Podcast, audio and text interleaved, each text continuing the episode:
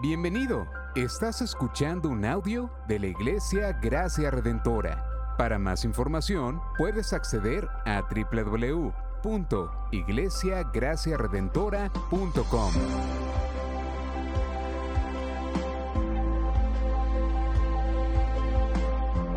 En la exposición de la palabra, el pastor Xavier Torrado. Así que vamos a Apocalipsis 11. Vamos a leer los primeros 13 versos.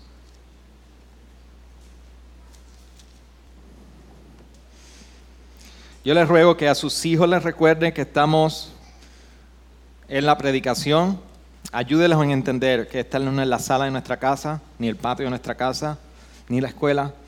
Este es el tiempo donde escuchamos su palabra. Yo sé que no podemos pedir más allá de lo que pueden dar. Pero me han sorprendido porque los testimonios múltiples que he escuchado de niños que están captando el mensaje de Apocalipsis ha sido de mucho ánimo para mi vida. Ah, Apocalipsis 11, 1 al 14. Si puede estar de pie este segundo conmigo, disculpen el sub y baja.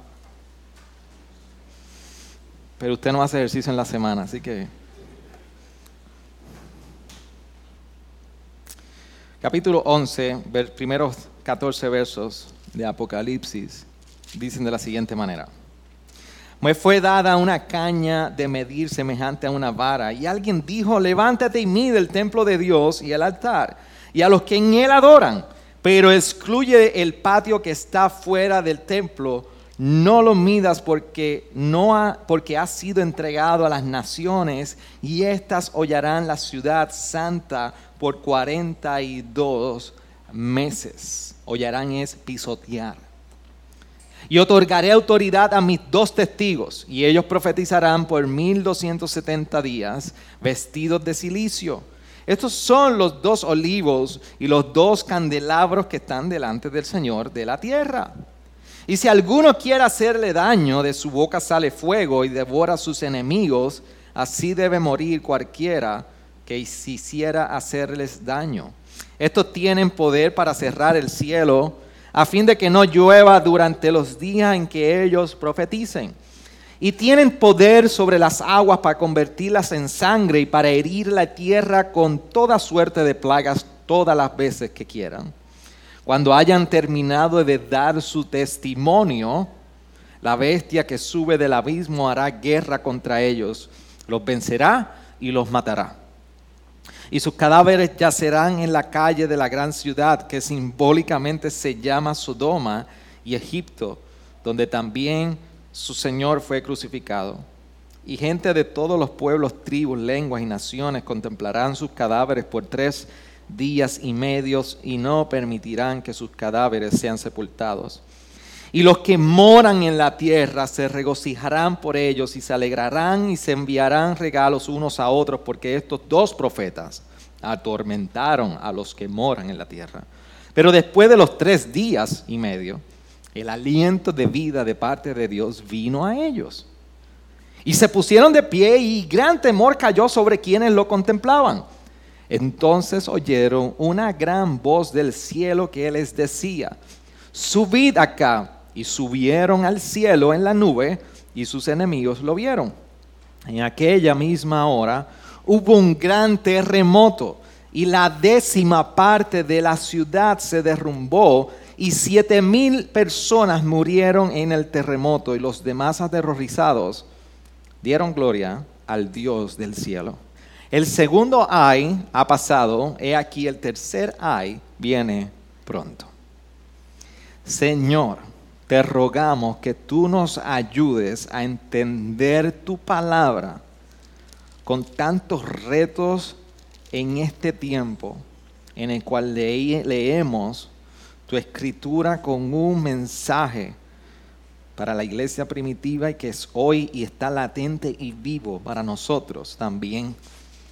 Te ruego que en tu espíritu tú nos des la capacidad en nuestra en nuestro límite de poder entender tu mensaje y ver tu evangelio y ver al Cordero, al león de la tribu de Judá en tu palabra para poder vivir de una manera digna que te glorifique como la iglesia que tú nos has llamado a ser.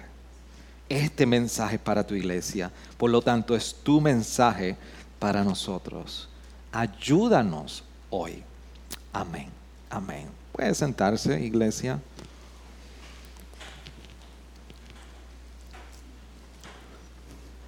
Siempre es un clásico y siempre es sumamente atractivo nosotros poder ver alguna película de Rocky Balboa.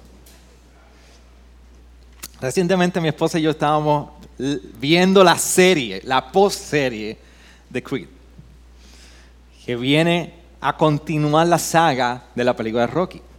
Pero, pero lo interesante de, lo atractivo de Rocky, y si usted me pregunta a mí cuál de todas es la preferida, es Rocky 4. Cuando finalmente Rocky tiene una batalla con Iván Drago y, y, usted ve, Rocky siempre está destruido, siempre termina hecho leña, como decimos en buen puertorriqueño, todo golpeado, sangriento, sus oponentes siempre están frescos, bien, más fuertes. O sea, Rocky es el underdog, siempre. Y la pregunta es, si una serie de películas como Rocky son más fantasiosas que a la misma lucha libre, ¿por qué nos llama la atención? Y es que este concepto de ver el underdog, la Cinderella, y ver esto, este, este que está vencido, pero resurge como el ave Phoenix, siempre trae nos atrae muchísimo. Ver, leer o incluso disfrutar de una buena serie donde siempre hay alguien que parece estar derrotado, pero vence. De hecho, si no han tenido la oportunidad de ver una película mucho más moderna, se llama American Underdog, es una película que pone a llorar. Y realmente es de fútbol. Realmente es ese sentido y es verídica. Pero ¿por qué nos atrae? Porque nos encanta ver personas, cosas, eventos que parecieran que son la derrota final, pero son victoriosos. Cuando nosotros nos acercamos a Apocalipsis 11, tiene mucho que ver con Rocky, aunque ustedes no lo piensen. Porque la imagen de derrota, la imagen de pisoteado, la imagen de estar al punto de ser vencido y oler la muerte y el final de las cosas, es lo que Juan nos presenta en Apocalipsis 11. Saben muy bien que nosotros venimos de esta serie en Apocalipsis. Y dice, ahí va el pastor nuevamente con su introducción. No los voy a soltar, porque yo quiero que podamos entender Apocalipsis. Todavía Juan está en la visión de su trono, en el capítulo 4. Y esto es un mensaje para las iglesias perseguidas. Escribe siete cartas, pero el mensaje que es dado por la revelación de Jesucristo para Juan es para las iglesias. Así que Juan está escribiendo una iglesia que está en sufrimiento, el capítulo 1 nos dice, que está siendo perseguida, que está en un periodo difícil. Por eso Apocalipsis es escrito. Y cuando Juan en un momento dado sale de escribir la carta que Jesús le escribe a las siete iglesias, va a la visión del trono. Y en esta visión del trono sube el trono y ve allí entonces un libro con siete sellos y en ese libro se hace la pregunta, dentro de ese momento se pregunta quién es digno de abrir los sellos de este libro, capítulo 5. Y se nos dice que quién es el digno de abrir los siete sellos. ¿Quién? El Cordero. El Cordero es el digno. Pero luego la iglesia clama en medio del sufrimiento y comienza a hacer una pregunta en el capítulo 6. ¿Hasta cuándo, oh Señor? Y es una pregunta legítima. Y ahora nosotros estamos viendo que la respuesta a la iglesia, hasta cuándo que claman el sufrimiento, Dios responde a las oraciones de sus santos. Del capítulo 6, 7 y 8, vemos que Dios está prometiendo que Dios va a vindicar y le está pidiendo un poco más de tiempo. Así que la iglesia debe esperar. Pero luego que se termina el último sello, y recuerdan que nosotros les mencioné el pasado domingo, que Juan lo que hace es que luego que termina un ciclo de presentar la imagen, vuelve y comienza otro ciclo para presentarnos lo mismo desde diferentes ángulos. Pastor Feli utiliza una buena imagen en su sermón de Dunkirk, la, la, la película. Ah, diferentes ángulos con un mismo evento. Eso es lo que está haciendo Juan. De momento nos los presenta los juicios por medio de sellos y la contestación a las oraciones de la iglesia en un momento de sufrimiento y persecución. Y ahora comienza prácticamente capítulo 8 y 9 con las trompetas. Y cada trompeta, siete trompetas, comienzan a sonar. Los ángeles comienzan a sonar estas trompetas y hemos visto desde el capítulo 8 y 9 que en cada trompeta que sonada hay un juicio en particular sobre como respuesta a las oraciones de la iglesia. Pero Juan, principalmente Dios fue muy creativo en la redacción de Apocalipsis y cuando llega la sexta trompeta, Falta la última y final, que es la más que tú y yo conocemos. Cuando suene la trompeta. Que tú y yo no nos quedemos. ¿Cierto? Ese ha sido el temor. Pues entre la sexta y séptima trompeta que no ha sonado todavía en el capítulo 11, no ha sonado, no vemos el ángel todavía sonando esa trompeta, hay un interludio. Juan decidió entre el capítulo 10 y 11, entre la sexta y séptima trompeta, decir, dame poner un interludio, algo que va a suceder entre esta trompeta sexta y esta trompeta séptima, que es la final y en el futuro y en la consumación del Evangelio, donde ya acabará todo. Dice, esto es lo que va a suceder. Por eso el capítulo 10, cuando hablamos ayer, es una contraparte de Daniel. Y particularmente cuando Daniel 7, Daniel 12, se está hablando que Daniel, recuerden algo, no hay otro libro en el Nuevo Testamento que cite, que realice alusiones al Antiguo Testamento que Apocalipsis. Apocalipsis es el libro que más contexto utiliza del Antiguo Testamento para traer interpretación de lo que está escribiendo. Así que en Daniel, el capítulo 10, Juan se apropia de la imagen del capítulo 12 de Daniel, donde Dios le dice a Daniel, toda esta visión de juicio del futuro, guárdala y no la reveles. La contraparte en Apocalipsis 10 es que Dios le dice, lo que Daniel tuvo que callar, ahora yo lo hago público. Y estoy develando, revelando este juicio para que la iglesia sepa que tiene la autoridad en medio de este mundo para dar avance al plan de Dios. Ahí nos quedamos en el capítulo 10, el sermón de la semana pasada. Pero ahora llegamos al capítulo 11. Y de momento hay un templo, una bestia, dos testigos, terremoto, mueren, gloria a Dios. Eso es lo que hay. Un templo, dos testigos, una bestia, un terremoto, y termina como dice, gloria a Dios. Y la gente dice, ay, ¿qué, qué tiene que ver esto? ¿Qué tiene que ver todo esto? Apocalipsis 11, le estoy diciendo desde ahora, es una serie de símbolos que van apuntando y van mostrando la resistencia y la aparente derrota de la iglesia ante los moradores de la tierra. Pero vamos a describir un poquito y voy a empezar de atrás para adelante para que podamos entender. La pregunta que debemos hacernos es, ¿qué está sucediendo en Apocalipsis 11? Y vamos a ir sobre las distintas imágenes. El orden y el flujo de la narrativa en estos 13 o 14 versos del capítulo 11 de Apocalipsis es el siguiente. Los primeros dos versos, el tema es el templo la medida del templo. Pero del verso 3 al verso 6, entonces entra en escena dos testigos, dos personajes. Y a estos dos personajes se les dice como candelabro y se les dice que también son dos olivos.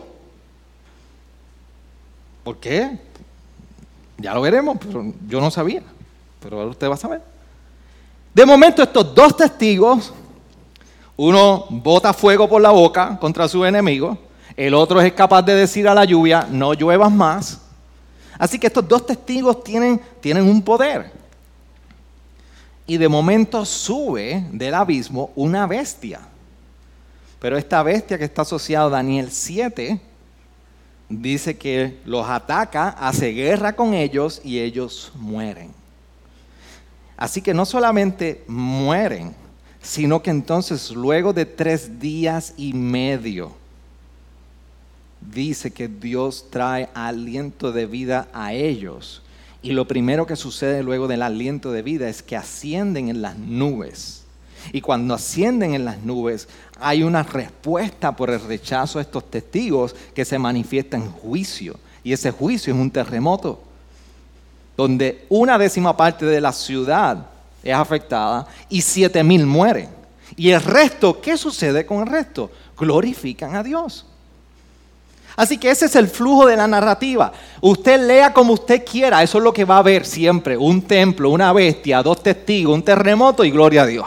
¿Está bien? Ahora, ¿qué está comunicando Juan en esa simbología? Nosotros no queremos, nosotros no queremos interpretar esos símbolos.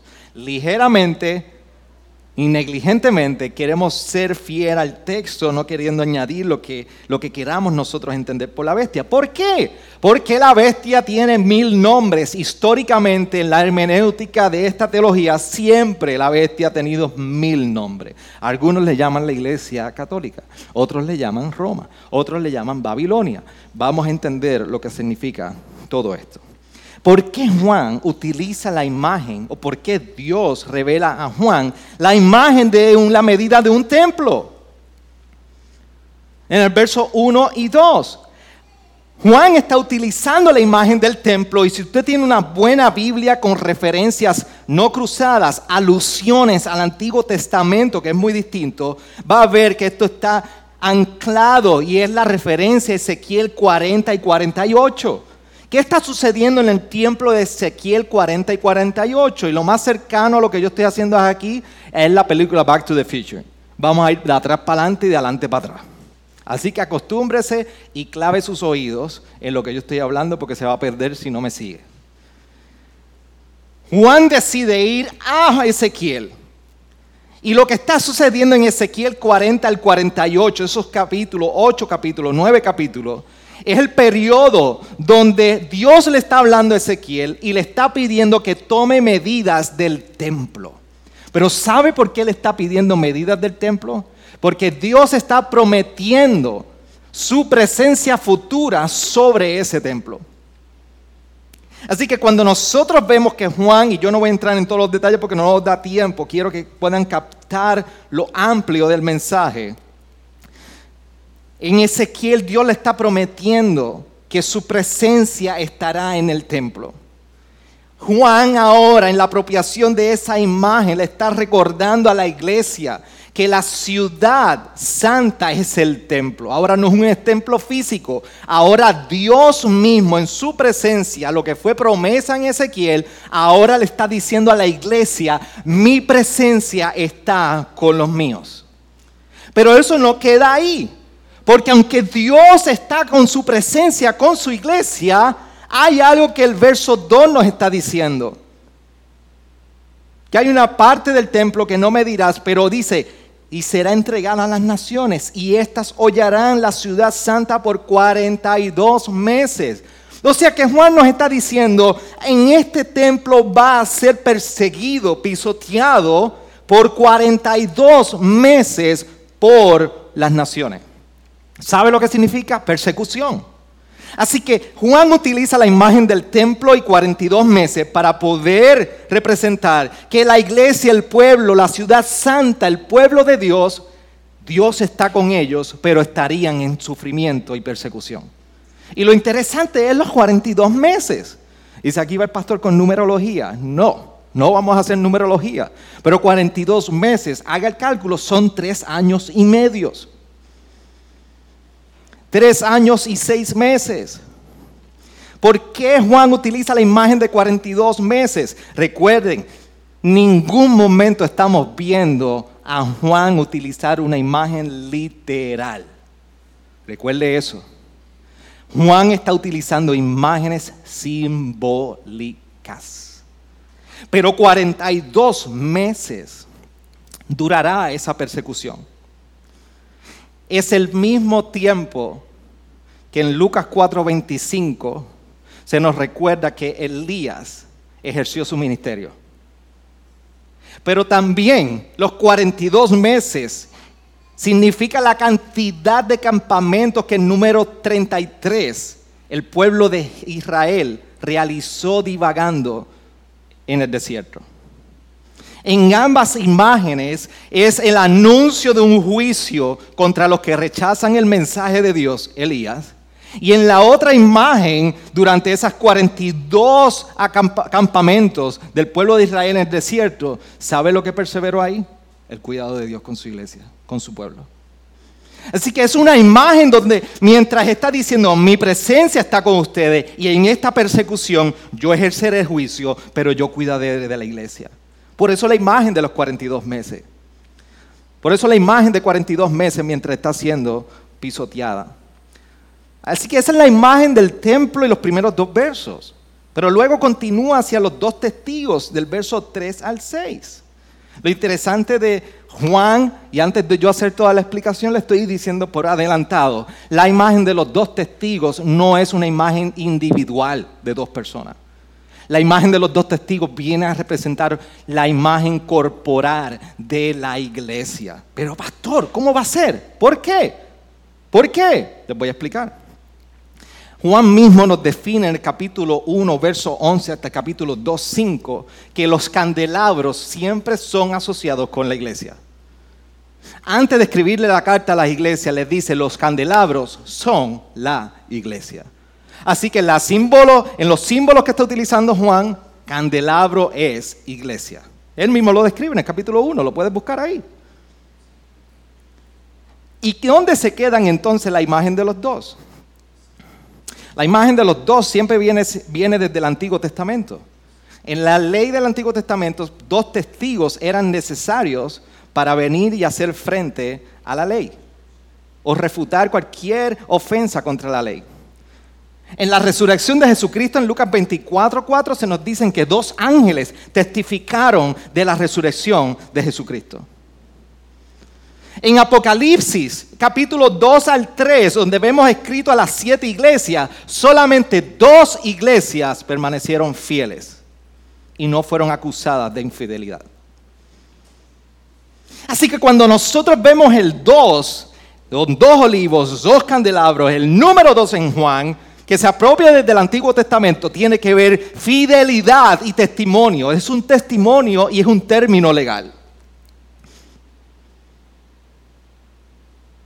Por eso cuando se menciona no solamente como dos olivos y dos candelabros, se les dice mis dos testigos. Esto es un término legal.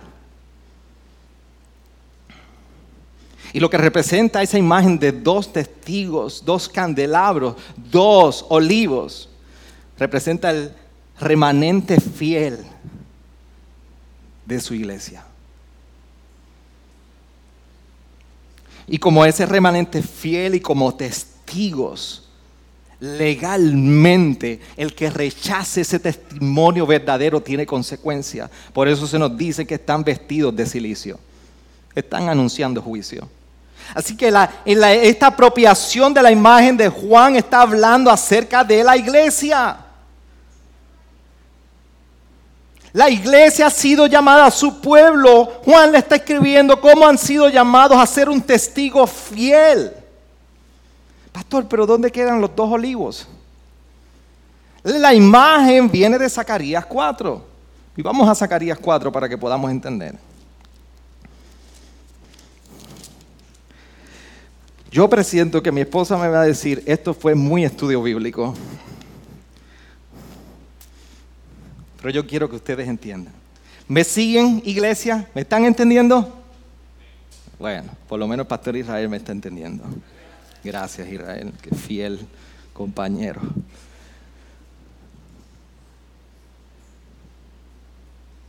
Zacarías 4, 12 al 14 dice, Hablé por segunda vez y le dije que son las dos, ¿qué son las dos ramas de olivo que están junto a los dos tubos de oro, que vierten de sí el aceite dorado? Y me respondió diciendo, ¿no sabes qué son estos? Y yo dije, no, Señor mío. Entonces él dijo, estos son los dos ungidos que están de pie junto al Señor de toda la tierra. Si usted lee un poco antes del capítulo 4, se va a fijar que Dios está hablando al profeta Ezequiel, Zacarías, particularmente del sacerdote Josué y del rey Zorobabel. Son los dos encargados de construir el templo. Y en el capítulo 4 son los dos que Dios está empoderando como cómo se enciende un candelabro, cómo se alimenta el fuego de un candelabro, con el aceite de oliva. Son los dos encargados que se le llaman como ramas de olivos, que están encargados de echar hacia adelante la, terminación y el culminar del templo de Dios. Pero él le está recordando algo a Josué y Zorobabel. Miren cómo en el verso 4 les dice. Se me perdió ahora, pero buscarlo. Verso 6. Continuó él y me dijo, esta es la palabra del Señor a Zorobabel no por el poder ni por la fuerza, sino por mi espíritu, dice el Señor de los ejércitos. Zorobabel y Josué ahora serían empoderados por el Espíritu de Dios para ellos continuar la culminación de un templo físico. ¿Y qué tiene que ver esto con lo que está diciendo Juan en el capítulo 11? Si seguimos la imagen de lo que está diciendo Juan, es que desde el inicio está diciendo mi presencia, la medida del templo, está con mi iglesia que va a ser perseguida, pero esta iglesia es como los dos testigos. En la iglesia son dos candelabros y dos olivos. Los dos están encargados de dar testimonio. La iglesia está encargada de dar testimonio, así como Josué y Zorobabel. Lo único que la iglesia ahora no representa un templo físico. Le está recordando que la iglesia podrá perseverar y ejercer su rol como testigo y como templo celestial en la tierra por su espíritu. Pero no se queda ahí. Porque entonces Juan continúa utilizando una imagen del Antiguo Testamento. Y es la imagen de Elías y Moisés. Si usted no lo vio ahí, yo, no se preocupe que yo tampoco lo vi. Tuve que entenderlo luego. ¿Por qué Elías y Moisés? Porque cuando usted mira cómo esos dos testigos comienza a describirlo en el verso 5, 6, es principalmente la imagen de Elías. En el Antiguo Testamento, ¿se recuerdan cuando estaba en el Monte Carmelo?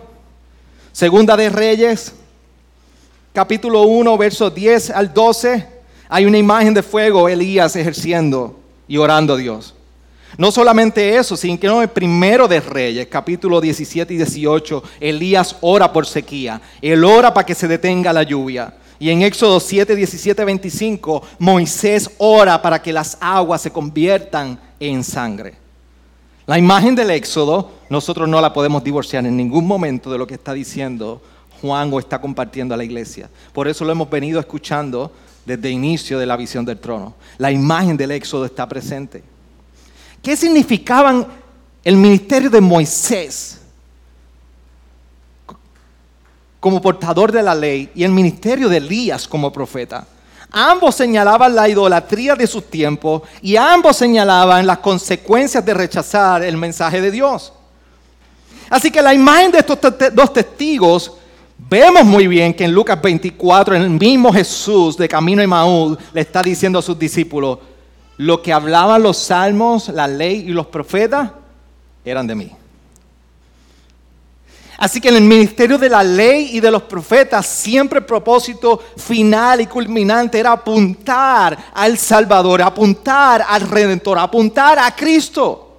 Ahora esta misma descripción que se le está dando a la iglesia como representativa de los dos olivos, de los dos testigos, fiel, testimonio fiel de este Evangelio, ahora Juan le está diciendo, ustedes también tienen la responsabilidad de así como los profetas y la ley apuntaba a Cristo, ustedes dar a conocer este Evangelio, este mensaje de verdad. Por eso está asociando la imagen de Elías y Moisés con la descripción de la iglesia, su pueblo, como los dos testigos. Esta es la razón por la cual en Lucas 9, 51 y 56, cuando Jesús está con los doce, ¿Qué fue lo que empezaron a pedirle ellos a Jesús? Señor, ¿qué tal si oramos con esta gente para que caiga fuego de lo alto y los consuman? Ellos querían seguir lo de Elías. Pero ¿qué les dijo Jesús? Le dijo, no, yo no he venido para destruir lo que se ha perdido. Yo he venido para salvarlo. Vayan y proclamen. Y ahora por medio de la proclamación del Evangelio, el juicio se ha manifestado cuando rechacen el mensaje, porque ¿qué, tendrían que hacer? Sacudir sus sandalias. Y seguimos. Pero el que escuchare sería salvo. Así que en el testimonio de la iglesia, ahora nosotros somos enviados a declarar el juicio y la misericordia por medio de este Evangelio. Y Juan le está recordando esto a la iglesia primitiva. Así que hasta aquí. No es la parte y el Señor le bendiga, todavía falta. Hasta aquí Dios está prometiendo su presencia en los primeros dos versos con su iglesia, aunque estén en persecución por un largo periodo de tres años y medio, que no son literales, te lo digo desde ahora.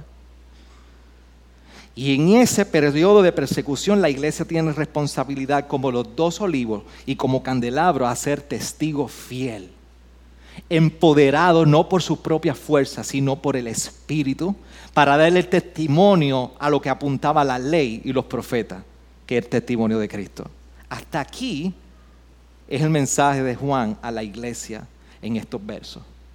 Pero entonces a la iglesia Juan le está recordando en el, en el verso 7, una bestia se levantará. Y la bestia viene de Daniel 7.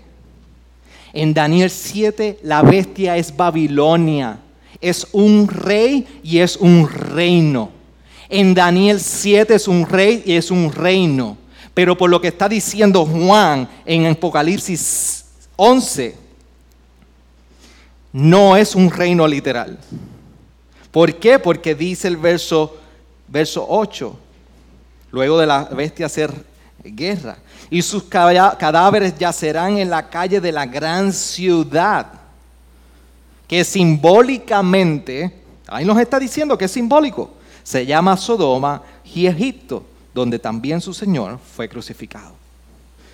Así que está representando por la imagen de la bestia de Daniel 7 que los poderíos y los reyes y los gobiernos terrenales resistirán a su pueblo, resistirán a la iglesia, al templo celestial de Dios en esta tierra. ¿Y qué está sucediendo? Que estos poderes, estos reinos, pareciera que están ejerciendo la autoridad al punto que están venciendo a la iglesia. Y esto es una buena imagen del underdog. Pareciera que la iglesia, que toda esta resistencia y toda esta persecución de las autoridades terrenales vencen a la iglesia. Así que la imagen es simbólica porque representa precisamente la resistencia espiritual y maligna hacia la iglesia. Pero miren lo interesante de cómo describe este periodo de tiempo en el verso 11. Son tres días y medio. Y Juan lo hacen con toda la intención y lo que Dios está comunicando por medio de Juan es que dice, mi presencia será por todo este tiempo de persecución, pero este periodo donde pareciera que la iglesia ha sido vencida es corto. Y no es comparable con el periodo de mi acompañamiento y mi presencia con la iglesia. Tres días y medio insignificante con tres años y medio donde yo estoy con la iglesia. Es un tiempo prolongado del testimonio de la iglesia. Pero en esa imagen, los testigos no yacen muertos. Dios les da aliento de vida. Y este es el uso de hipérboles muy característico en la literatura apocalíptica. Murieron, pero el aliento de vida llega a ellos. Así que la reivindicación de Dios con su iglesia ante la resistencia es la resurrección. ¿Y por qué es la resurrección al punto que lleva a la destrucción de sus opresores? Porque es la misma narrativa de Cristo, el cual Juan le está validando a la iglesia. Juan 15 y 20 nos recuerda que hubo persecución contra Jesús. nos recuerda también que hubo una muerte violenta de Jesús. Nos recuerda que también el mundo mirando a la víctima se gozó. El mundo se regocijaba por la muerte de Cristo en el capítulo 16, verso 20 de Juan. Pero en Hechos 1, 9, 11 nos recuerda que el Cordero resucitó y ascendió a los cielos. Lo que está haciendo Juan es que está estableciendo un paralelo de la narrativa de Cristo con la iglesia. La iglesia será perseguida, Cristo fue perseguido. La iglesia parece que está muerto violentamente como Cristo murió violentamente. El mundo se va a regocijar en la iglesia, el mundo se regocijó de la muerte de Cristo. Pero Dios ha resucitado a la iglesia como resucitó a Cristo. Y no solamente la resucitó, sino que la asciende a las nubes como ascendió a Cristo. Lo que está diciendo es, el mensaje de este Salvador será reivindicado por la resurrección de esta iglesia que parece que murió, pero al final estará ascendiendo a los cielos por su misma voz y los juicios del Señor serán manifestados a tal punto que Él va a vengar, Él va a reivindicar el mensaje y el testimonio fiel y verdadero de su iglesia. Eso es lo que está haciendo Juan. Juan está compartiendo en el capítulo 11 un mensaje de ánimo. Juan está compartiendo un mensaje de, de, afirmación de la presencia de Dios para con su pueblo y recordándole, no es por sus fuerzas, sino por mi espíritu donde la iglesia pareciera que está en un periodo de ser derrotada, pero es victoriosa.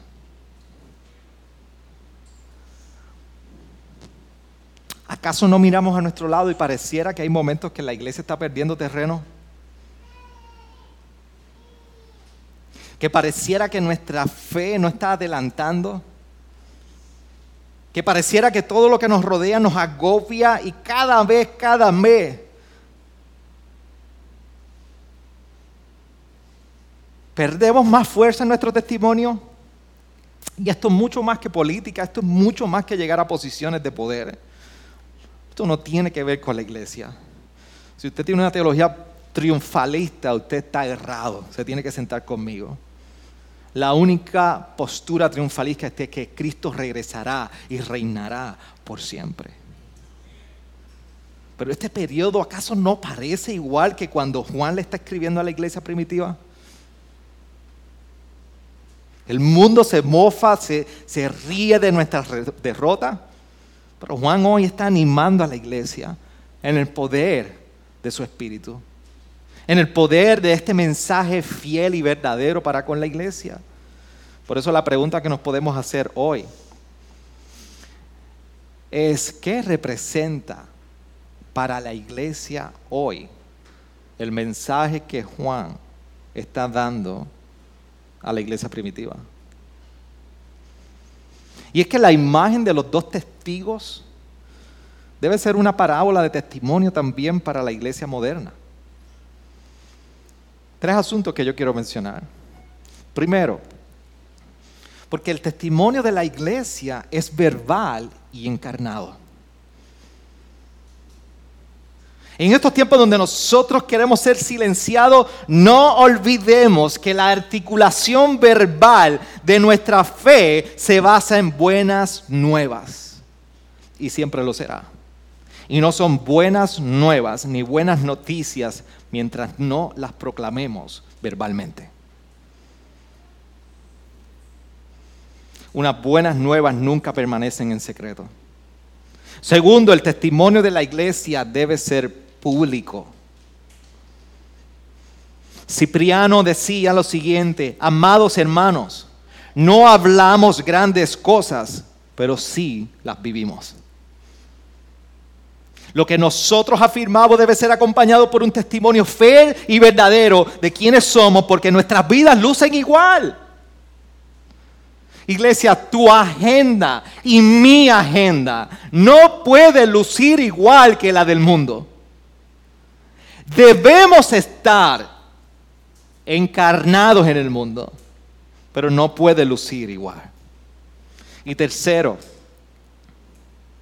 damos testimonio como iglesia para el bien de todo el mundo donde están todos los perdidos. Tú y yo en Vega Baja somos tan solo un punto en ese, en ese hilo que Dios está entretejiendo de una historia y una narrativa de salvación y redención para toda lengua, para toda nación. Y la pregunta es cómo nos vemos nosotros como testimonio, partícipes en ese bien de adelantar el reino de Dios en toda lengua y toda nación. Entonces, para nosotros como gracia redentora, ¿qué representa dar testimonio? Si Juan está hablando de lo que representa dar testimonio en ese periodo de persecución y en el poder del Espíritu, ¿qué representa para nosotros? Me tomé la libertad de traer unos puntos y ajustarlos y parafrasearlos de un excelente libro que se llama Four Days of the Future, de Dean Fleming. Y yo quiero que ustedes escuchen y ustedes puedan meditar en cada uno de los puntos que yo quiero traer a la iglesia. Como recordatorio de lo que representa dar testimonio fiel. El testimonio fiel y verdadero es mientras compartimos la misión de Jesús. El dar testimonio es empoderado por el Espíritu y no por tus dones y capacidades incluye lo que decimos, pero también cómo vivimos. Dar testimonio nos debe llevar a resistir el perseguir un aislamiento santificado. Mientras que vamos y testificamos fielmente en el mundo. Dar testimonio no es pasivo, es activo. Es resistir el poder y los patrones de idolatría en nuestra cultura. Cómo nuestros hogares son un ejemplo de la resistencia al poder y a la idolatría y a los patrones de nuestra cultura.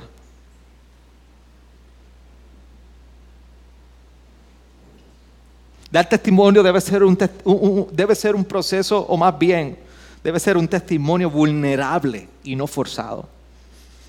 Compartir el Evangelio aquí nunca debe ser algo forzado. Nunca debe ser pensado debe ser vulnerable conforme al patrón del Cordero que habitó entre nosotros, se entregó, murió en tu lugar y resucitó. El verbo se hizo carne vulnerablemente, pero a ti y a mí nos cuesta salir y compartir el Evangelio porque no tenemos tiempo.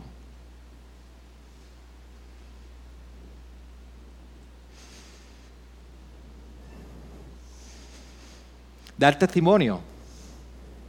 Míreme bien, iglesia. Dar testimonio tiene un costo. Tiene un costo que nos lleva el costo de la seguridad. Sí. Si tú quieres preservar seguridad mientras tú quieres dar testimonio, Houston, we have a problem. Dar testimonio tiene un costo de tu estatus social. Dar testimonio tiene un costo de persecución. Y sí, dar testimonio nos puede llevar a la muerte. Lo que pasa es que de este lado de Occidente, tú y yo no hemos experimentado esa resistencia. Pero la iglesia primitiva siempre nació de la persecución. Y siempre es verdad que la iglesia es perseguida. Pastor, entonces yo debo ser masoquista. ¿No? Pero posiblemente no eres discípulo.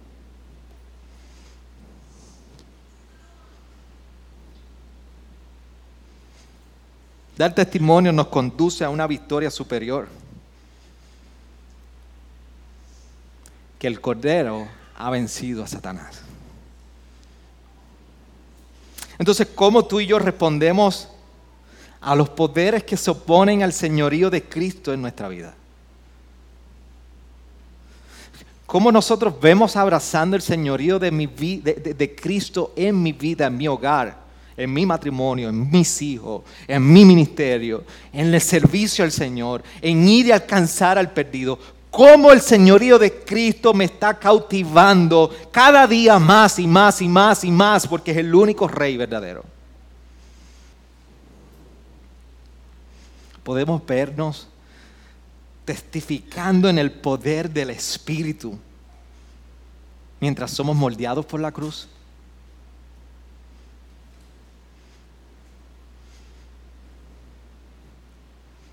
Podemos vernos testificando en el poder del Espíritu moldeados por la cruz.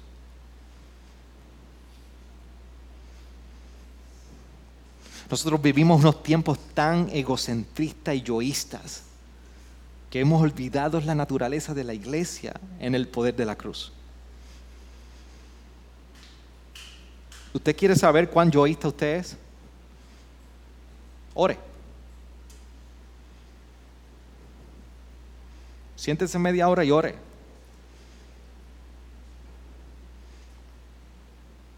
Dios se le va a revelar muchísimo de cuáles son sus oraciones. Leslie New Begin decía, y con esto termino iglesia y quiero que escuchen muy bien.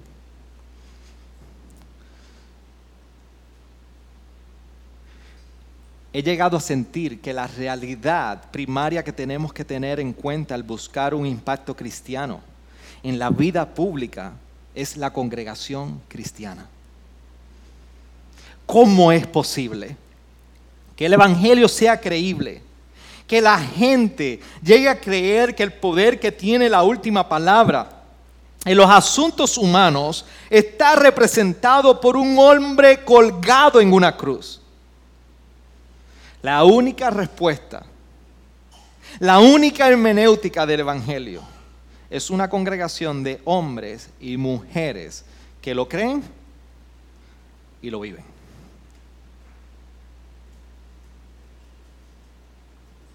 El Señor nos, nos ayude a ser fiel a su llamado. Aún en los tiempos difíciles, Dios ha prometido su espíritu su respaldo, porque la victoria de la iglesia está garantizada. Por eso hoy podemos salir confrontados por lo que no hacemos como iglesia, pero podemos salir animados que en nuestra vulnerabilidad e incapacidad Dios ha provisto para nosotros brillar en este mundo con un mensaje que es fiel y verdadero. Que es fiel y verdadero. Inclina tu rostro ahí. Gracias por sintonizarnos. Puedes encontrarnos en las diferentes plataformas de redes sociales, como también visitarnos a www.iglesiagraciaredentora.com.